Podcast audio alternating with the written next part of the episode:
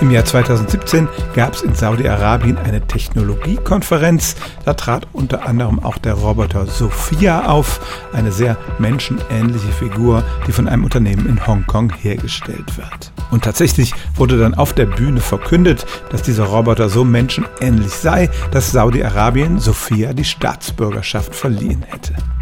Das war ein reiner PR-Gag. Mit dieser Staatsbürgerschaft waren keine besonderen Rechte für die Maschine verbunden, aber es gab sofort hämische und auch ernste Reaktionen von Menschenrechtsorganisationen.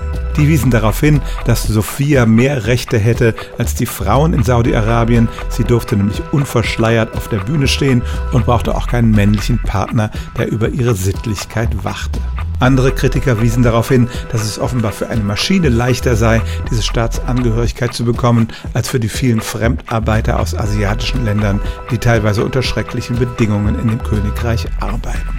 Und ein satirisches Blog meldete, Sophia sei gesteinigt und enthauptet worden, weil sie sich unverschleiert gezeigt und eigenständige Meinungen geäußert habe. Das waren sicherlich nicht die Reaktionen, mit denen die Veranstalter gerechnet hatten. Ihre PR-Aktion ging eher nach hinten los, aber es stimmt tatsächlich, dass dem Roboter Sophia im Jahr 2017 die Staatsangehörigkeit von Saudi-Arabien verliehen wurde. Stellen auch Sie Ihre alltäglichste Frage unter stimmt's at radio1.de.